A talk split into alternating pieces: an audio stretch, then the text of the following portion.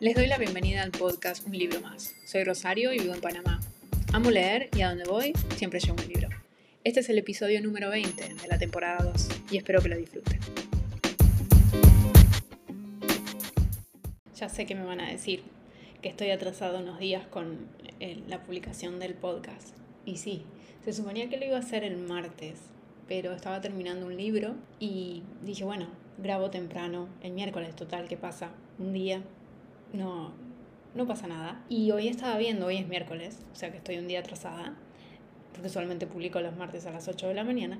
Pero bueno, como no lo había pregrabado porque febrero terminaba el 28 y justo estaba terminando un libro, dije, así puedo hacer un resumen de lecturas realmente que condense febrero. Y bueno, acá estoy un día retrasada, pero estoy haciendo el de esta semana. Y la buena noticia es que los otros episodios los tengo pregrabados, me faltan programar algunos más, pero ya los tengo. He leído bastante, aunque no han sido tan buenas lecturas. Pero bueno, de resumen de lecturas de febrero ya hablaré en este episodio en la sección de un libro abierto. La segunda noticia que tengo es que le acabo de crear un Twitter a, al podcast, una forma de comunicarme. Pueden encontrar en Twitter como un libro más pod, no me alcanzaba más, así que un libro más pod.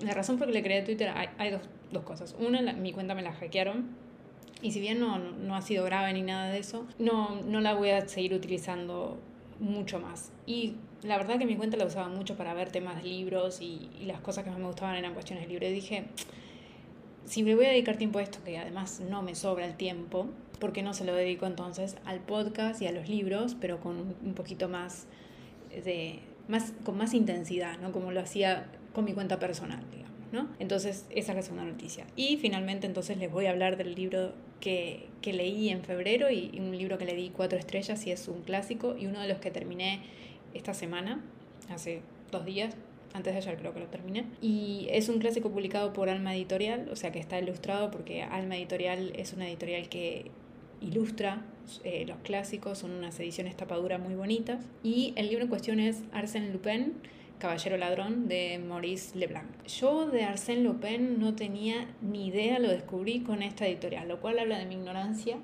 porque aparentemente es un personaje muy reconocido de la literatura y además es como la contraparte de Sherlock Holmes de alguna forma. Hay muchos elementos parecidos a lo que es Sherlock Holmes.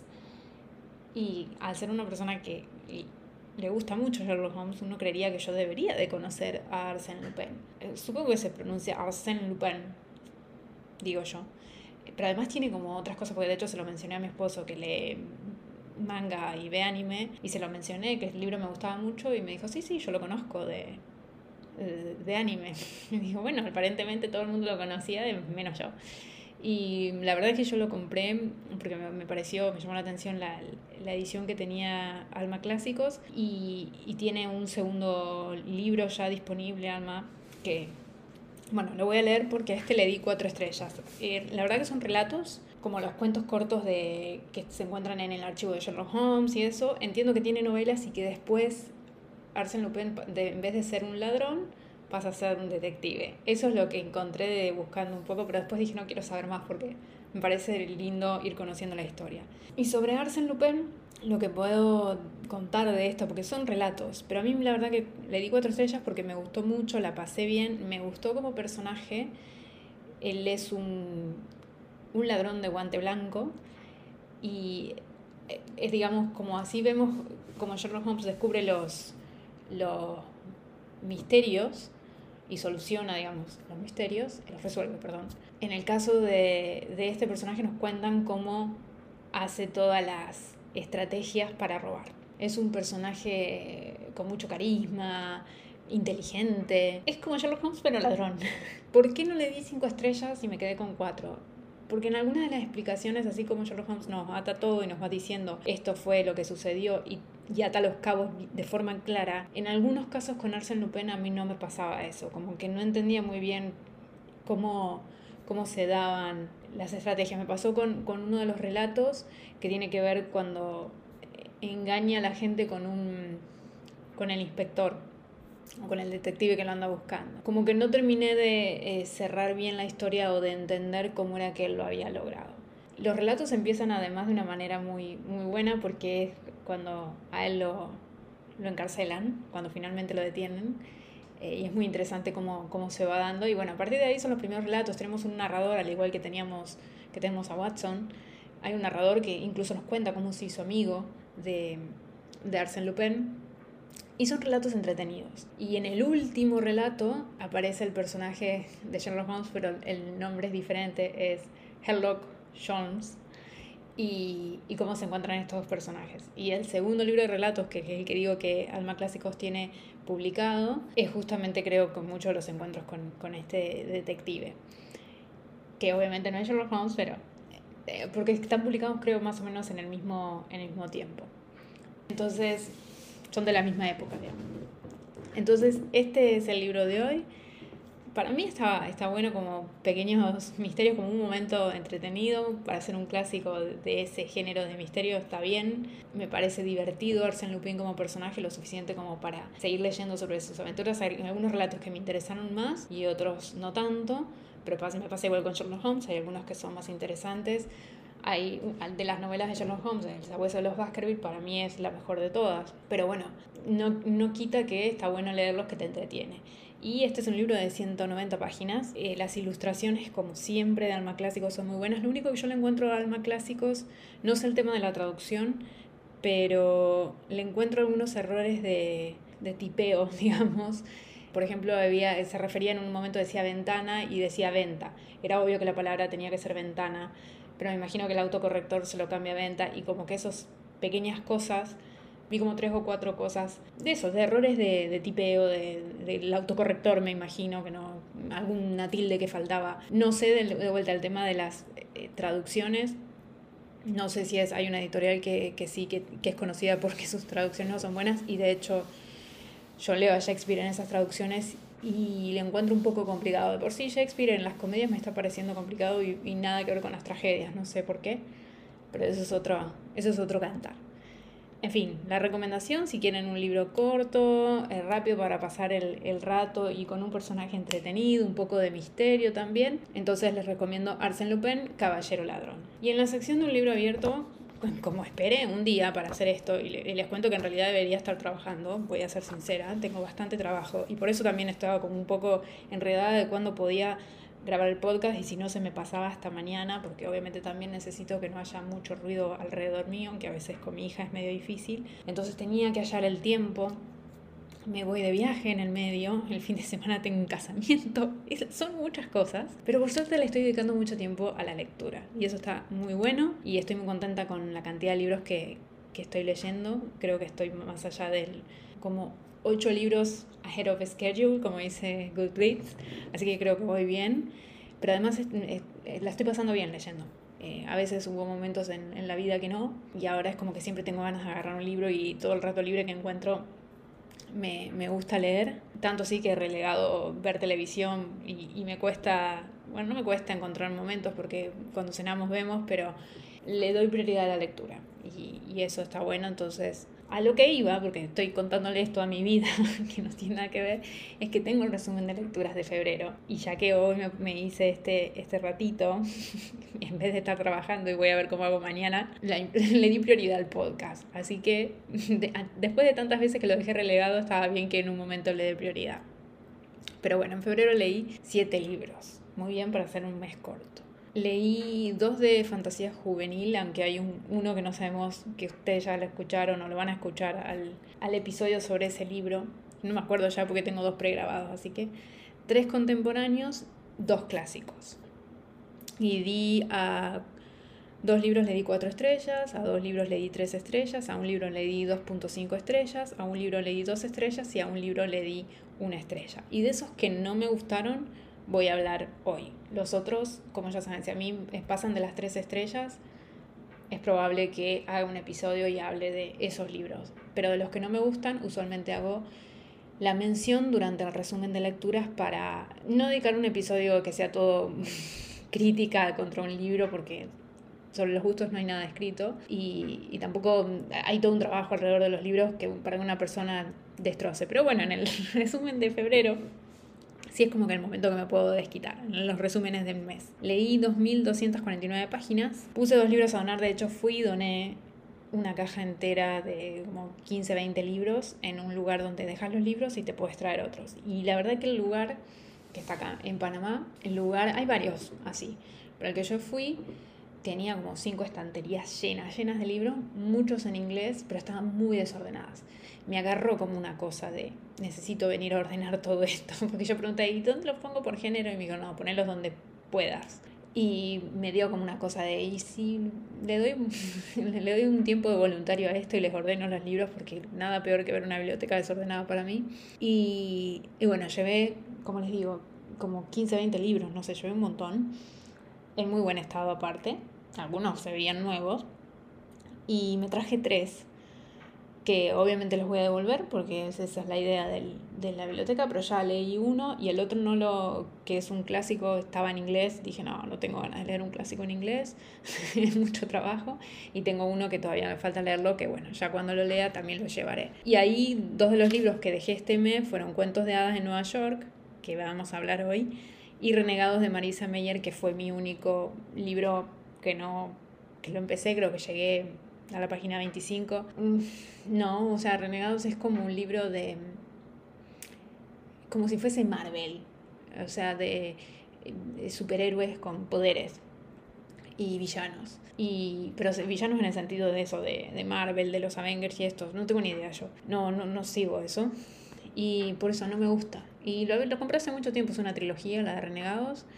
Y ya lo empecé a leer y no, no, no, me enganchaba, no me enganchaba. Yo ya sabía que no iba a ir conmigo ese libro, así que también lo dejé allá. Así que es el único libro que abandoné, pero que lo abandoné en la página 25.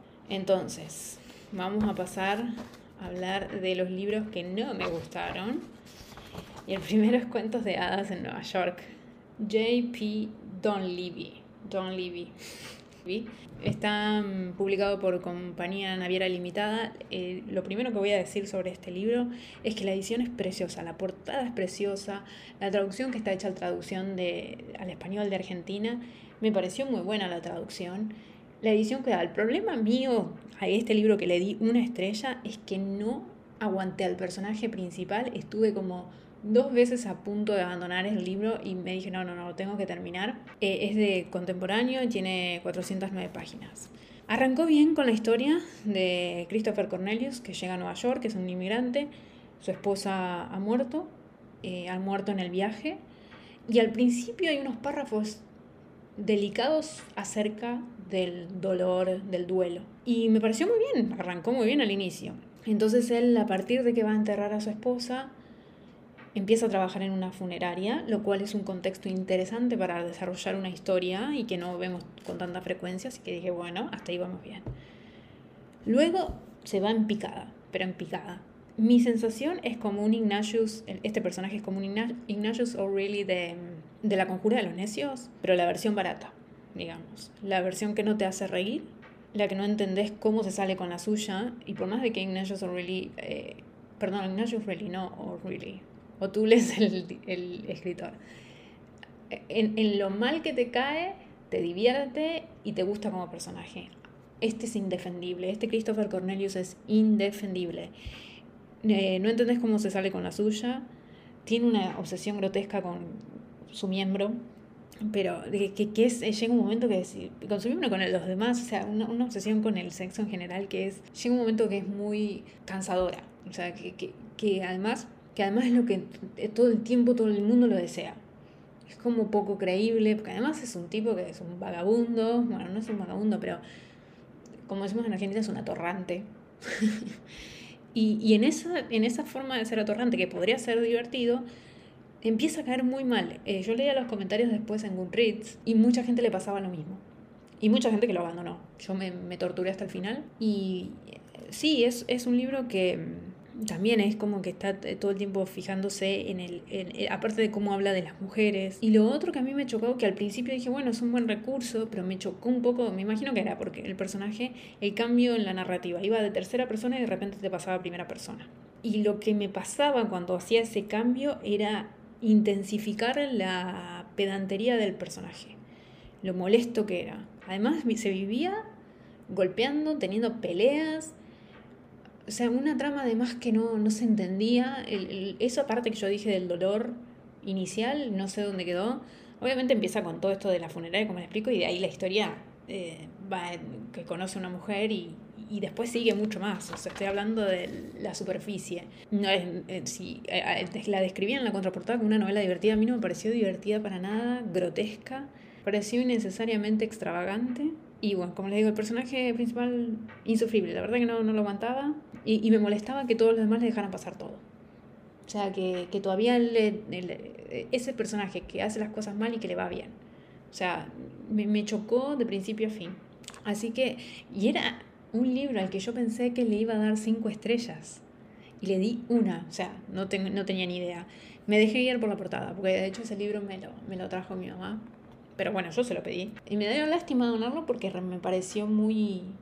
Que, que estaba una edición hermosa, pero no, no, no pude. Y de hecho, cuando lo fui a donar, digo, me encantaría ponerlo en un lugar donde, porque el cuento de Ada Nueva York te puede, a algunas personas puede dirigirlas en, hacia una línea que no va, pero no. Vamos, vamos a ver quién, quién lo agarra. El otro libro que le di dos estrellas es El bolígrafo de Gel Verde de Eloy Moreno. Y sobre este libro les voy a contar algo interesante. Hace 10 años, más o menos. Sí, capaz que 10 años, capaz que más. Eh, yo participaba en una... escribía reseñas para un blog que hoy en día es un sitio muy importante sobre libros. Eh, de hecho está mi nombre como una de las personas, de los miembros fundadores de, de esa página. Y ese libro estaba reseñado ahí. Y desde esa e, época, ese libro yo lo, lo, lo tenía.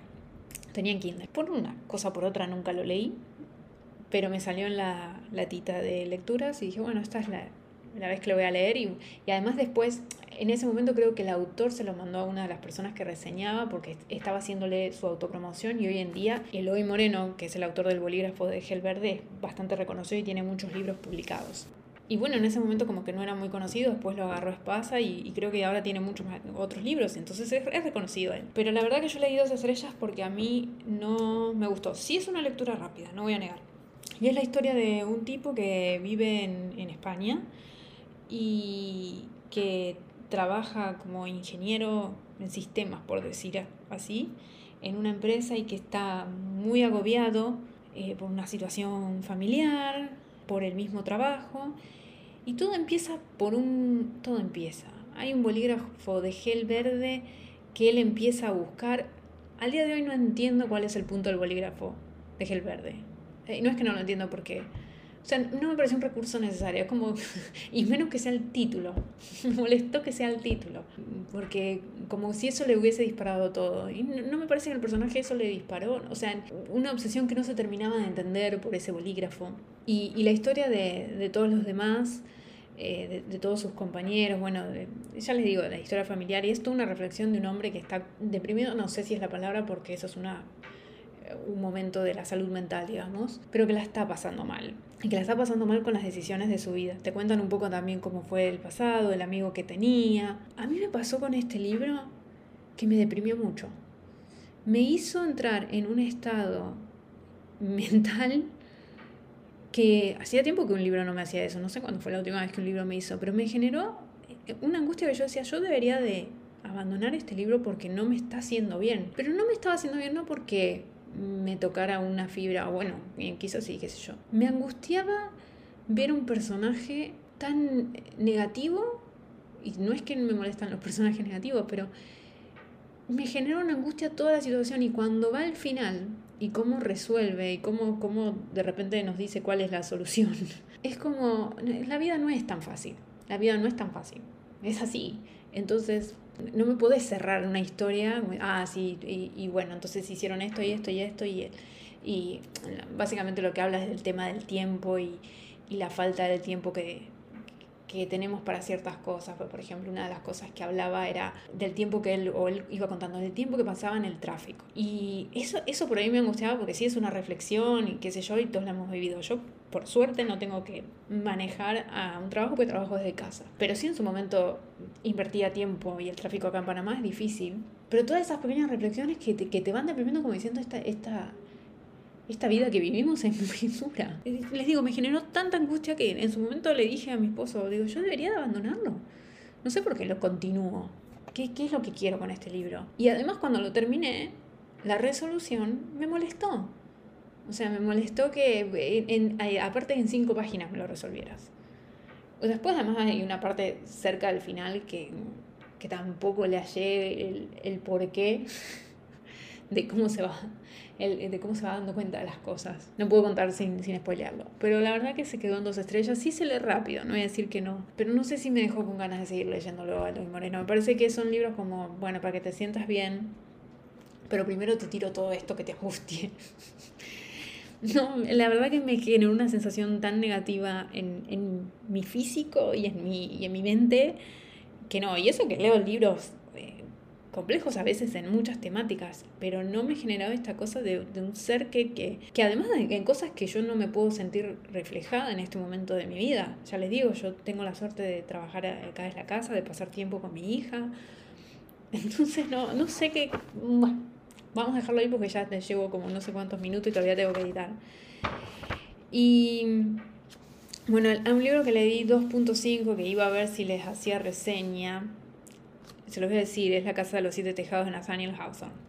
Pero por ahí les voy a hacer reseña, pero eh, como un clásico es, fue un poco pesado, fue un, un poco pesado. Y ya, esos son todos porque el que terminé esta mañana ya entra para marzo. Pero y los otros ya hablaré, hay otro más que tengo que grabar, que voy a hacer un pregrabado de ese, de ese libro, que estuvo bien, que dudé mucho si iba a hacer una, una reseña porque hay una cuestión particular acerca de, del autor y unas acusaciones y estoy viendo cómo lo manejo. Pero bueno, por ahí quiero, quiero mencionar el libro porque tiene un tema interesante, así que pronto van a escuchar en unos, en unos episodios, van a escuchar acerca de este libro. Creo que nada más, este es el resumen de, de lecturas. Ya ha empezado marzo, así que ya tengo ahí unos unos libros preparados, pero ya les digo, si siguen en Twitter, y, y ya les digo, elegí Twitter porque me parece fácil para mandar mensajes, para retuitear, por Instagram por ahí tenés que hacerlo todo muy bello y yo no tengo tiempo para tomar fotos lindas. En cambio acá puedo sacar una foto y mostrarles qué estoy haciendo, cómo estoy leyendo, la biblioteca, no sé, incluso, es más, en este momento voy a pausar y voy a demostrar que estoy grabando para que vean. Me pareció más divertido entonces Twitter y, dije, bueno, voy a, voy a empezar por ahí, vamos a ver cómo va, así que por favor ya saben, me pueden escribir a un libro más podcast.gmail.com o entonces síganme en Twitter en un libro más pod en Twitter. y, y bueno, ahí voy a ir subiendo cosas y bueno, nos podemos comunicar. Creo que nada más. Los veo entonces la próxima semana y les pido disculpas por haber retrasado un día la publicación del podcast. Nos vemos la próxima semana en un libro más.